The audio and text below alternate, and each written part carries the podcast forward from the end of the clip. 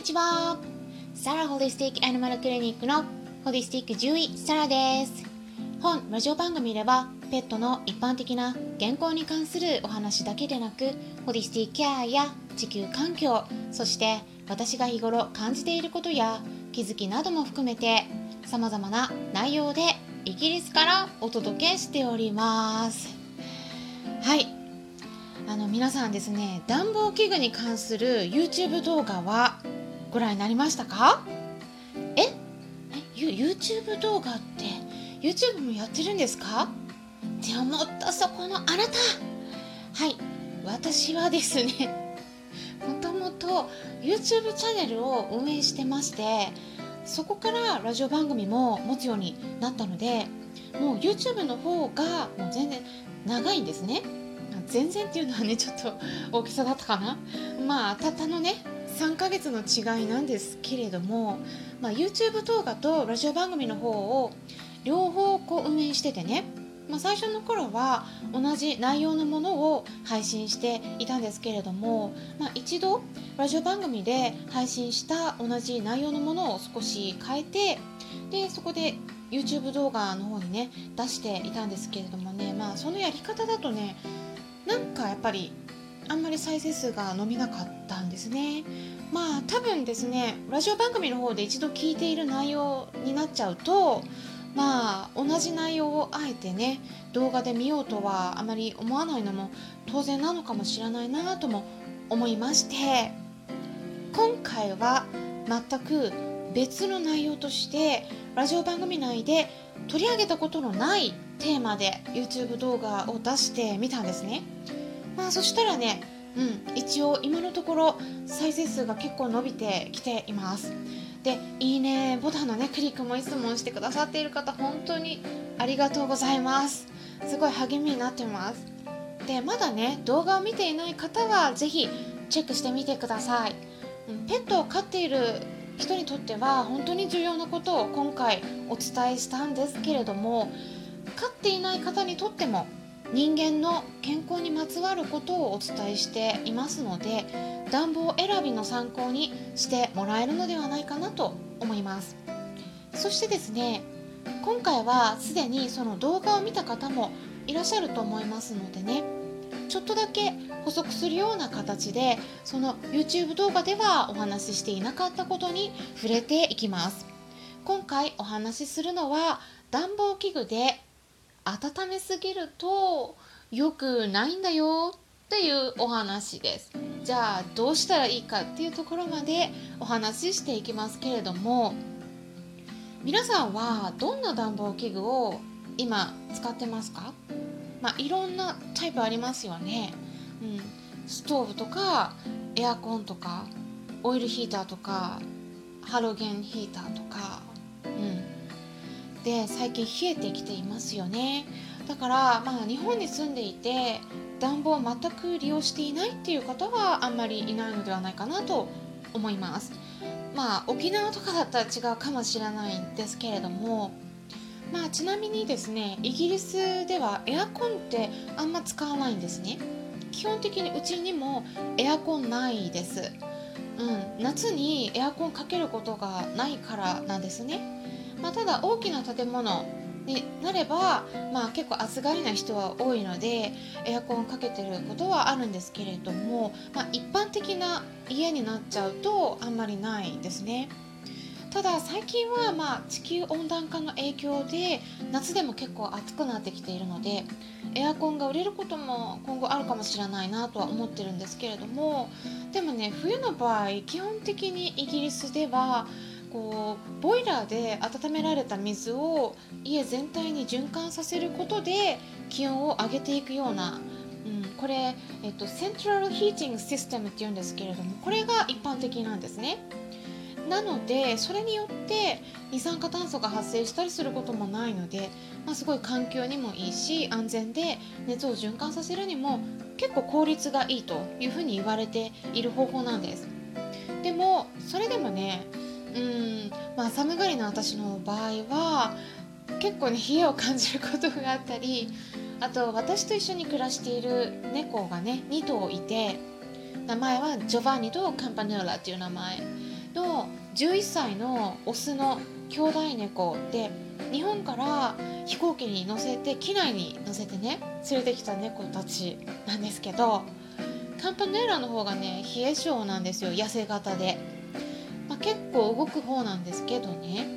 寒がって時々私とねやっぱべったり一緒にいたがることがやっぱ夏と冬を比較すると圧倒的にねやっぱ冬に増えるんです、まあ、ちなみにジョバンニとカンパネーラはもうね中医学で言ったらまるで陽と陰って感じで正反対な性格と体質なんです。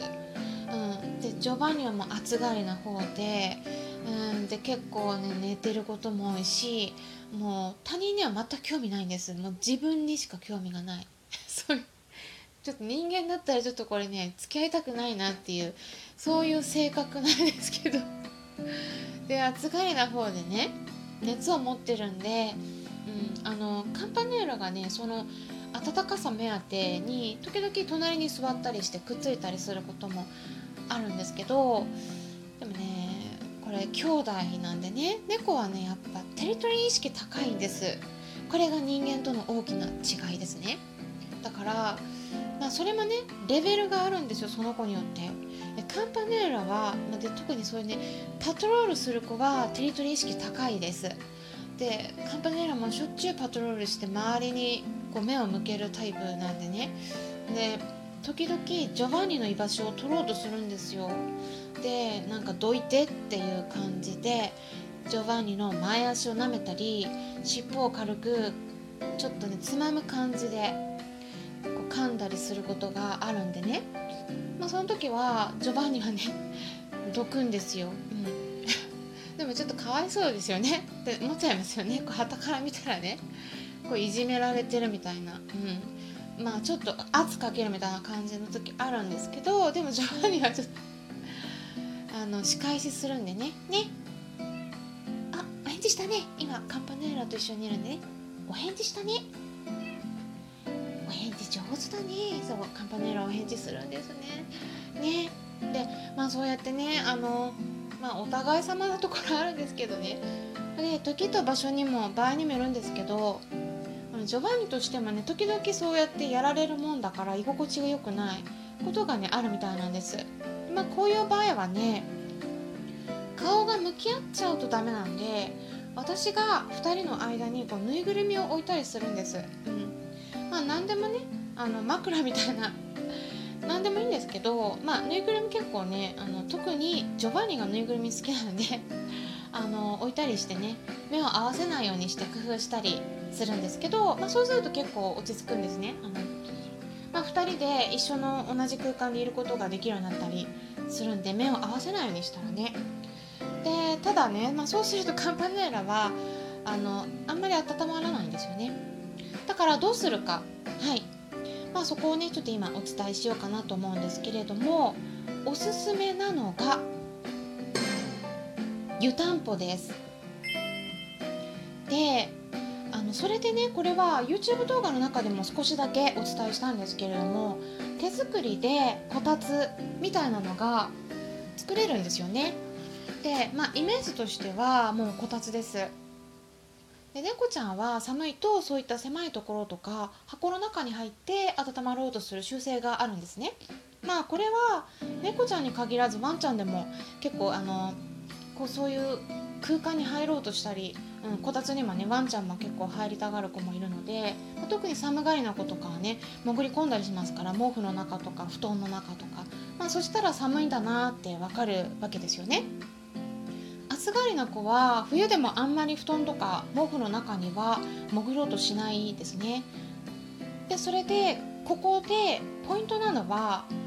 本物のこたつを使わないことです。本物のこたつはもう康に良くないです。あの理由について知りたい方がいらっしゃったら是非 YouTube 動画の方を見てみてください。本物のこたつ使ってもいいんですけどその場合はねスイッチ入れないであの置いまあ、置くだけっていう感じなんですけどね。でこたつの中に湯たんぽを入れるっていう感じでスイッチは入れない方がいいですね。でそしたら自動的に暖かくなりますね。まあ全身熱くなりすぎるのって良くないんですよ。で私たち人間なら調節ね、まあ、できますけれどもサウナとかありますけどね。でも動物たちって結構ね調節してくれなかったりもするんでね。少なくとも頭はね熱くならないようにしないと特にセニアの子には影響が出てくる可能性があります。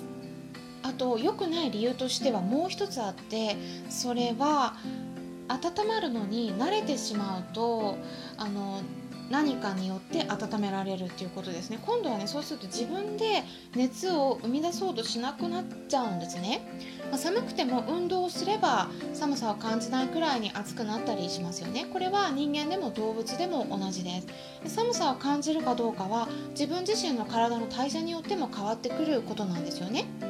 だから実際には体調の悪い時なんかは温めてあげるのはいいんですけれども湯たんぽとかもあんまりね本当は使いすぎないようにして、まあ、こたつみたいなのを用意して、まあ、布団とか厚めのブランケットなどをかぶせることで、まあ、できるだけ自分自身の力で熱で温まることができるようにしてあげたりあと寒がってるようだったらこう家の中でもおもちゃで遊ばせるようにするといいと思います。今回はシニアの冷え症対策とか暖房器具による健康への影響についてお話ししていきました。参考になったという方はよろしければいいねボタンのクリックとかフォローもしていただけたら嬉しいです。それではまたお会いしましょう。ホリスティック獣医サラでした。